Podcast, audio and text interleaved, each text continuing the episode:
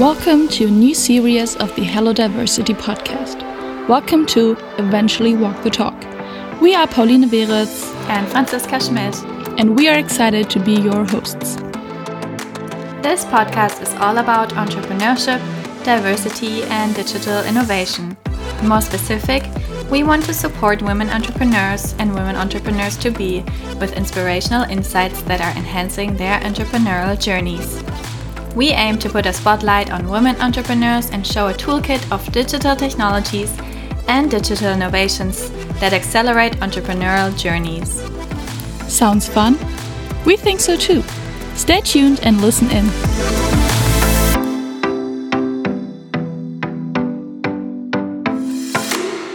Welcome to today's episode of the Hello Diversity podcast, and I'm so excited that you're here today with us, Teresa. Thank you for having me. Before we start, I would love to ask you three quick warm up questions. What would you say? TikTok or Instagram? Instagram. Digital nomad or office lover? Office lover, but forced to work remote. and coffee or tea? Coffee. Simple. Thank you. And now I'm really excited to learn a little bit more about you. Who are you and what's the startup, the company that you're currently focusing on? Yeah, my name is Teresa and I'm one of the co founders of the startup Equalista. Um, Equalista is building the world's first gender equality learning app, and um, we're now three years old and um, are surprisingly the first company that tries to harness digital learning in the mobile format for, for the topic of gender equality. That is still always a surprise for me. Yeah, that's indeed a surprise. And um, are you also developing digital innovation then yourself? And if so, what does that mean to you? Yeah, that is always the question how you define digital innovation. Um, during our grant application processes, we learned that we're not strictly considered a digital, but more a social innovation because we use existing technology for a new topic.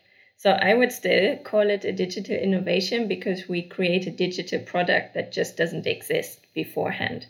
And um, it seems that other people agree because we received funding from the European Innovation Fund um, because Equalista is, an, is a very innovative product. So yeah, I would I would say we are actually building a digital innovation with our product. Yeah, I absolutely agree. And could you please describe a little bit more your digital product? Yeah, when we started Equalista, we thought that the problem that we're solving is that not enough people have enough knowledge about gender equality. And if people would just know more about the topic, then um, we would solve the problem over the three years that we're doing Equalista now, um, we learned that actually knowledge is part of the problem, but it's not the actual problem. Um, the problem is more that even when we have knowledge about the topic, it's very hard to implement it into our lives because what we're actually looking at is changing our behavior, it's changing routines, it's changing things that we have learned when we were kids and that now we want to do differently. So that is actually a huge challenge and very different to just bringing knowledge to someone. So we're still building an app where you can actually very simply just learn more about the topic of gender equality. You can do learning courses. But additionally, now we're focusing on what we call social emotional learning. And that is actually learning as well the skills that you need in order to change your behavior and to build equal relationships with other people. Mm-hmm. Yeah, that sounds very interesting, and I can't wait to hear more and also learn more about it. Um, so, what, after all, does digital innovation mean for you? Yes, I said before with um, when I said whether Equalista is a digital innovation or not, is for me it it is just in general a new digital product or a new digital service that didn't exist in, in that shape or form before. So for me, that can either be a completely new product or it can be an existing technology that is used for for a new topic, or as well just a, a great improvement to existing technology. And I know we already talked a lot about your different experiences with digital innovation, and also you shared some examples. And I'm really curious to hear if there were maybe any digital innovations that supported your entrepreneurial journey. For instance, when you were developing your product, is there an example that comes up to your mind? Yeah, I would. I would actually say that Equalista would not have been possible without the help of many digital products. Um, it, it is, for example, we rely on frameworks and, and computer languages to build our app, for example. So that's the, at the very core of we use um, a framework that is called React Native, and that is a technology that allows us to build one code for both iOS and Android apps. So many companies do have one code base for Android apps and one code base for iOS apps. And the React Native framework allows us to actually just build one code base that, that we can then use for both apps. So that makes our life a lot easier. Um, so we're very grateful that that digital innovation has been developed um, and our developer can use that. Um, so that's a very concrete example that makes our, our life easier because I think probably we wouldn't have had the funding to build two versions of the app, um, frankly. So it's it's actually foundational to Equalista. And then when we started Equalista, we had an office in Berlin, but during the pandemic, we closed it down. And actually, because um, we moved into different countries, we are now fully remote. And now we're relying on a lot of digital tools to just make the operation of the company work. We have Slack, we have the Google G Suite, um, we use Asana for, for project management, um, we use Calendly. Um, our the, the whole design of the app is only possible because we use Figma, which is a really collaborative tool. And when we started Equalista, most design was still done in the Adobe suite, which wasn't very collaborative, and Figma was very new. So um, that and, and now Figma is is mainstream and, and many people are using it, but it, it was a proper game changer for us that the team could work collaboratively on one design, no matter where they are based. So yeah, I, I actually believe Equalista is only possible because of digital innovation. Yeah, I absolutely agree. It almost sounds like you have a whole toolbox of digital um, technologies behind you. And I'm really curious now when you think about you personally as being an entrepreneur, if there were any digital tools or digital innovations that motivate you in your own entrepreneurial journey. Mm, I'm I'm not so sure whether the motivation for becoming an entrepreneur was so linked to to any digital innovation. Um, I think there I had more soft motivations, like I wanted to build my own product. I wanted to be responsible for for our own company. Um, but of course, it was, or our main motivation to start Equalista was that we did not see an app like we are building now. So it was not a specific digital innovation, but it was more the lack of digital innovation in a field that is super important. Because when you when you look at gender equality, it's part of the sustainable development goals. It's on the agenda of every government of the European Union. But when you look at the technical and digital innovations in the field, they are not there. And i think that is a that's actually a great a great motivation for myself um, to to change that. Yeah i absolutely agree. And um, when looking at the usage of those digital tools or that motivation that lies behind that you just shared can you name a few things that has been successful when you were using those digital tools within the company for your development of your product? Yeah, I think I talked about Slack, I talked about Asana, I talked about Figma, and all of these tools foster collaboration, but they allow as well visibility of the task that we're working on. So everyone is in the loop of what uh, the other people in the company are working on. And I think that visibility is super important for motivation that you see that things are getting done, um, especially when you're in the early startup phase. Um, it's it's super important that you see things moving in order to keep the momentum up. But it's as well really important, and um, that maybe sounds a little bit counterintuitive, but it is as well a management tool because you have a team, you need to you have very limited funds, you need to be or need to be super productive and super efficient. So um, those tools help us as well to identify when things were not working so well. So um, yeah, I would say collaboration, visibility were the were the most important gains that we got from from digital innovation. Mm-hmm. Yeah, that sounds definitely right. And it's also my personal experience. But I'm also curious if maybe there is another advantage that you can think of or that maybe you have seen um, somewhere. Um, probably another advantage is flexibility. Um, so we could work asynchronous. So it, it we wouldn't need to have to work at the same time or at the same place. Um, we could just pick up um, whenever we had time to work. And that is, of course, um, in, in our case, since we, we don't have kids, for example, um, it wasn't so important to organize our work around care responsibilities. But there it, it could be very important. For us, it was really important so that we can still work in other jobs um, in order to cross subsidize our work at Equalista. So um, if we would have make need to make the choice either working for Equalista or work in other jobs to earn money, um, we might have needed to decide to not do Equalista. So so again, that flexibility gain was was super important. Mm-hmm. Yeah, indeed.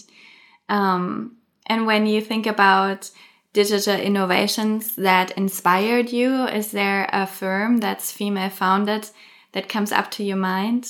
Um, that is actually because we, we're doing a mobile app. In the in the mobile app sector, there are actually not that many apps that have female founders. Um, but one app that I always found very inspiring is the Clue Period Tracker app, because Clue has as well a very strong female leadership um, and is, is, very progressive in, in many topics, I would say. I like this that they are very transparent and try to di- do different forms of, of um, working together in the company. So, so I would definitely name Clue as as a role model for for Equalista. Mm-hmm. Yeah, I really enjoy that app too. um, and especially Ida Tin, I think she's a very she's a, a big inspiration. So when thinking about any barriers while using digital tools or digital innovation, could you maybe name and describe a few that just come up to your mind? And I know probably every day we have some sort of barriers, but maybe there's a story or something that really comes up. Yeah, I would say the most tools that we're using, they are very intuitive and very easy to learn, like Figma. That that takes a little while to to get used to, but but then it's basically possible for everyone to use them. But um, as I said, um, we use the React Native framework to build our app, and even though that is an easy to use framework, for one of the main challenges for us is that we need skilled employees in order to do the development of the app. So I know that there are many innovations now that try to do no code solutions for digital services, um, but we haven't found any that were good enough in order to to do what we want to do. Um, so we are still relying on a normal development team and that is very hard to get. So you need to find people that are skilled um, in using these digital innovations or di- di- digital tools. So, and that was that was actually the main barrier for us. We couldn't find developers um, because, especially we, when we were based in Berlin, there is so much competition on the market, and as a startup, you can't pay the same salaries as others. So um, we had to outsource the development of our app because we could find an agency that would develop our app, but we couldn't find our own developers. So um, for me, that is a huge access barrier that basically we couldn't do our own app, but we we were dependent on others to do it.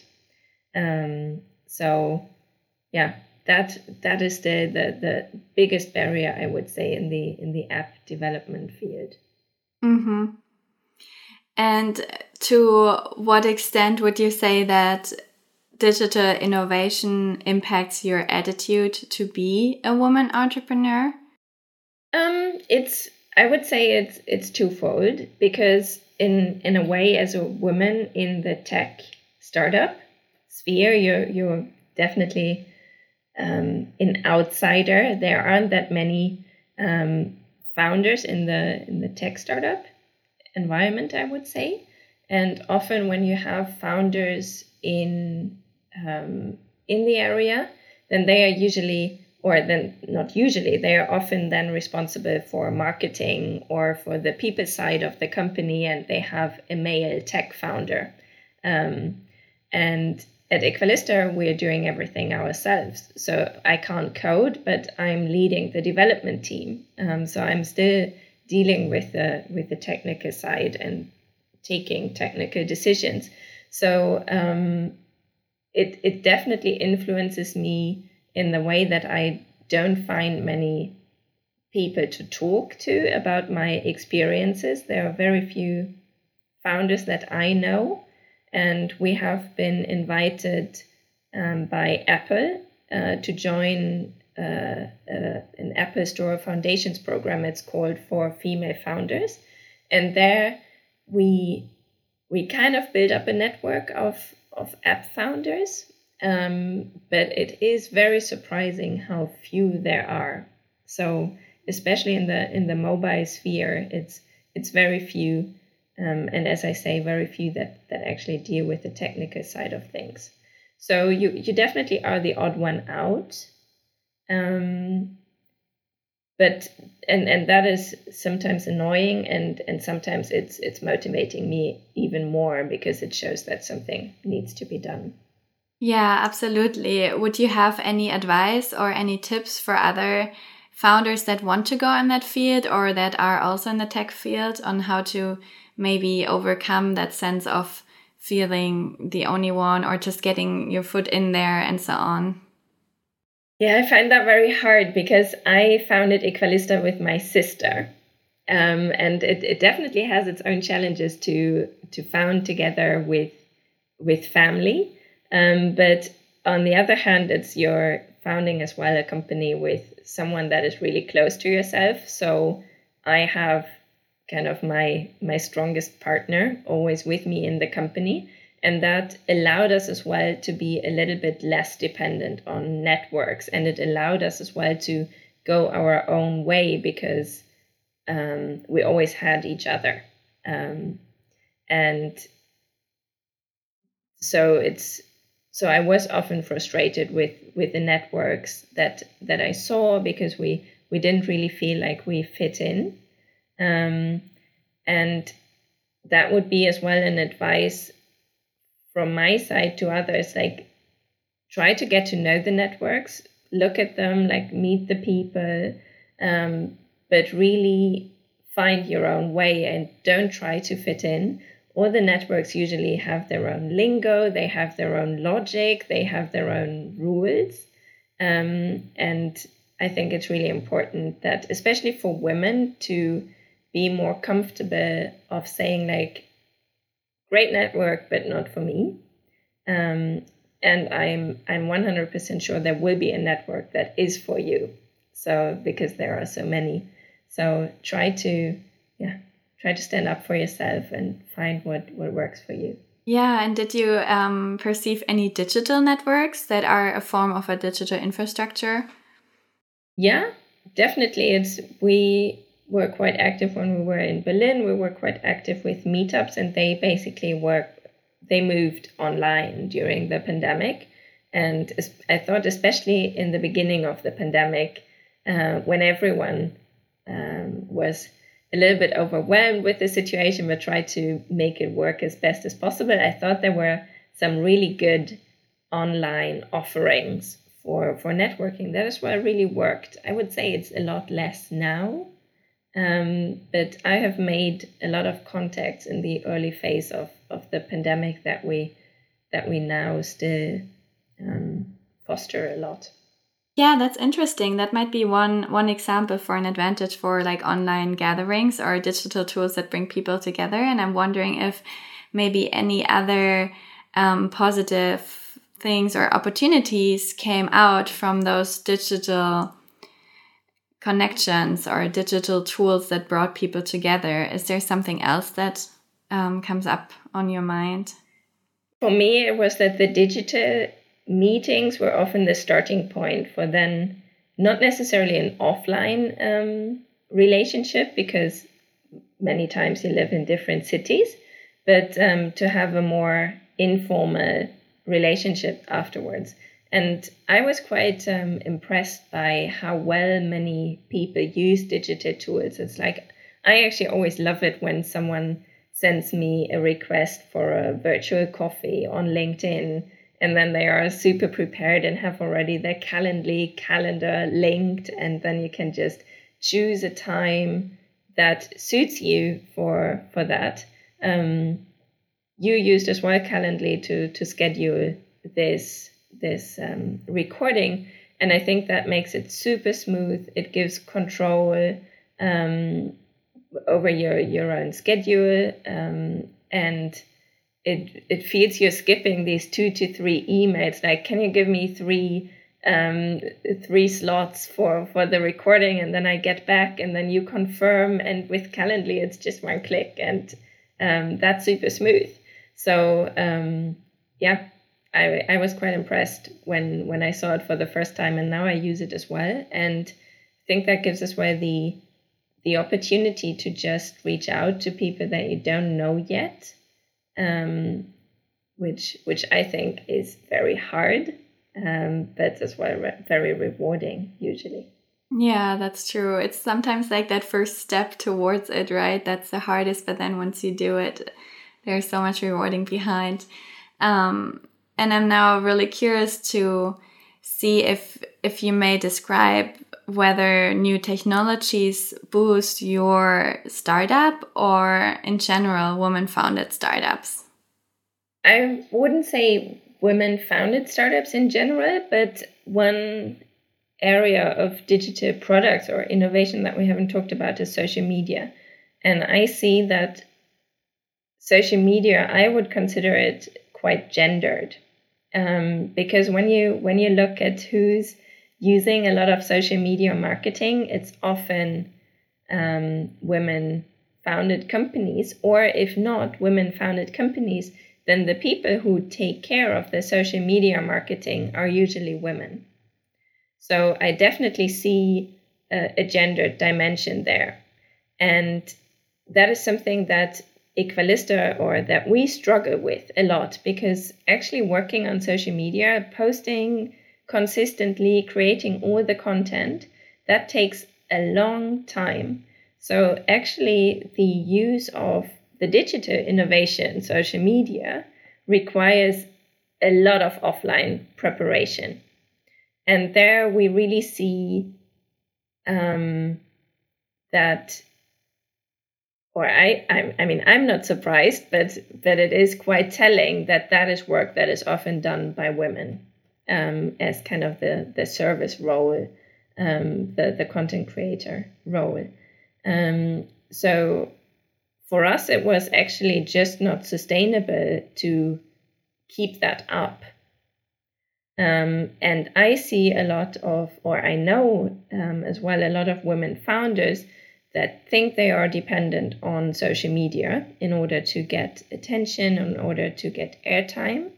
Um, but when you would calculate the the salary per hour that they would get for creating all that content, creating all the posts, it actually doesn't really make business sense. So I think social media is a promise and, and a pain for women founded startups. And I think we should really start to become more critical of um, that is actually time well spent for a company. Um, definitely, I, I think that is same is true for, for LinkedIn, Instagram. Um, I think we should start looking more rational at social media, whether it pays off or not. Yeah, and also I feel like staying true to yourself, what what the goal is that you really want to achieve without getting lost. I think sometimes social media can be like a, a jungle of just more and more and more of everything. um, I'm wondering if when you use your digital tools, if there's a difference between the different stages in your development process of your app, for example, from like idea to launch to growth stage. Um, do you see any differences in terms of the tools you're using or how you're using the tools? It's definitely a difference in what kind of tools we're using. Um, now we're using a lot more tools in order to stabilize our processes or facilitate our processes. Um, in the beginning, everything was a lot more chaotic um, and we didn't have much structure or process. And now we're, we're using Asana in order to know what everyone is working on. Um, we, we have a lot of yeah things that you have to do a certain way um, and we need to ensure that so it's not so much flexibility as well in the tools like for example just in our google sheets a lot of fields are locked now that are only that only i can change them for example in order to to to um to make sure that nothing gets accidentally deleted. Um, and and in the beginning, that was definitely more, yeah, more more open. But that created as well so many documents that no one actually knows what's in there anymore, and we have this archive.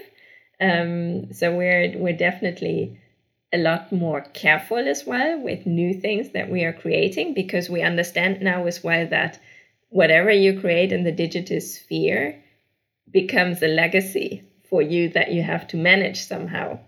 So um, yeah, we're we're definitely much more careful now. Mm-hmm. Um, are there any other digital tools you've been using for um, archiving or um, creating content besides Google Doc? Um, we're using right now the the G Suite, um, the the company, the paid company version, in in order to to archive most of our documents. But for content creation, we use as well for for social media we use Zoho, for example, to to schedule posts if if we do them, and for the design we use we use Figma. Um, even though a lot of those tools are as well free or relatively cheap. Um, it is as well really important that you stay on top of those operating costs because right now Equalista has five people um, and still using just the licenses for all the digital tools that we're using um, are around 500 euros just in monthly costs for these tools. And that is, of course, in in the early startup phase, that would have been not possible for us to afford.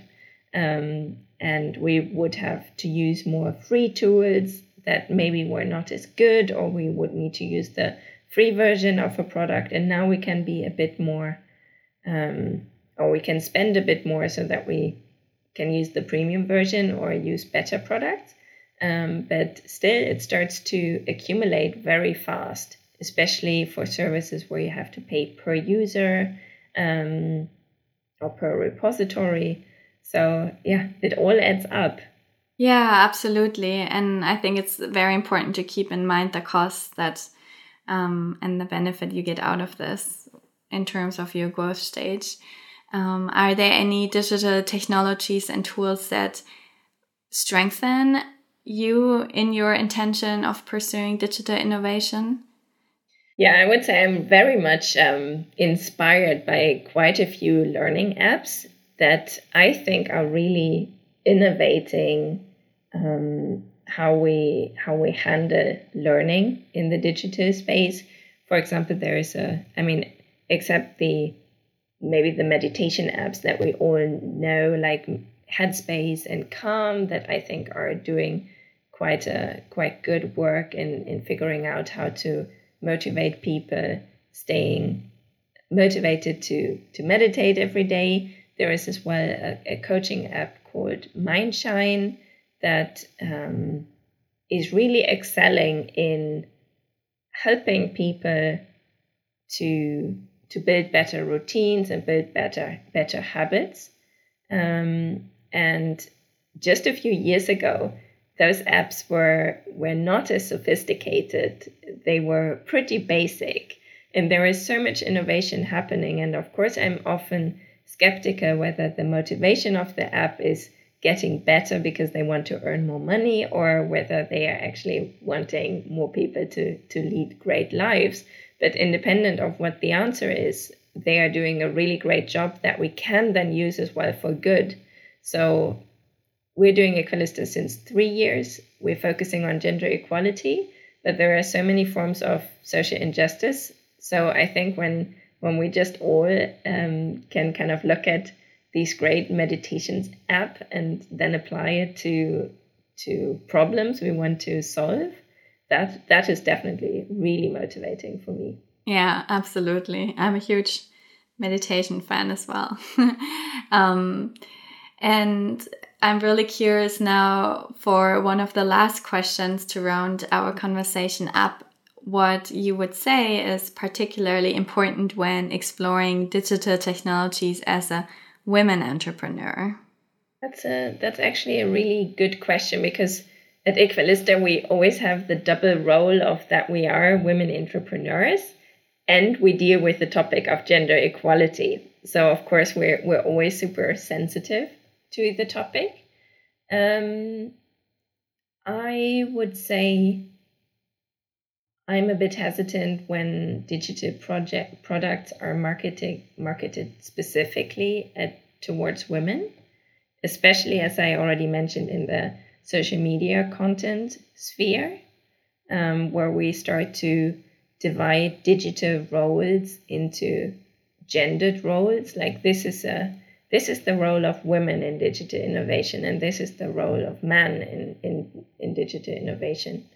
Um, so you can definitely tell that there are services that we use that are more geared towards maybe a male developer crowd that um, are very plainly designed, that that are very functional, um, but but work, and then maybe there are products that are that focus more on design, um, but then as well it cost kind of 50 euros more a month. Um, so there we are particularly sensitive to, to gender marketing and because there is definitely a pink tax on digital products.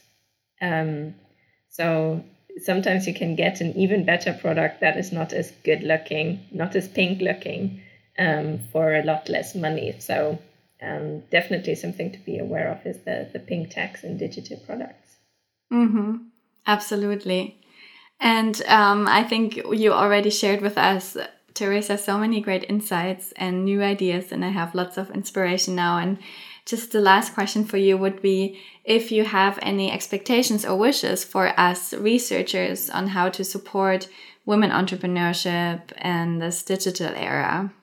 Yeah, I think um, I often see that some digital products are for free for non-profit companies, or there are schemes that they are cheaper for non-profit um, companies. Whereas I think that is actually not a great measure whom to give it for free.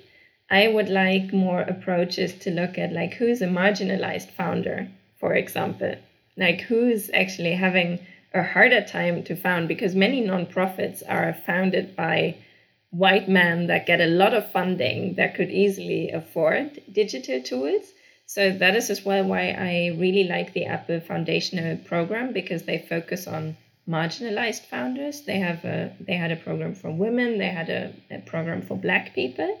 And I think that would be something more innovative to actually give tech grants and digital service grants to founders that are that are having a harder time anyway rather than just make it this this non-profit category.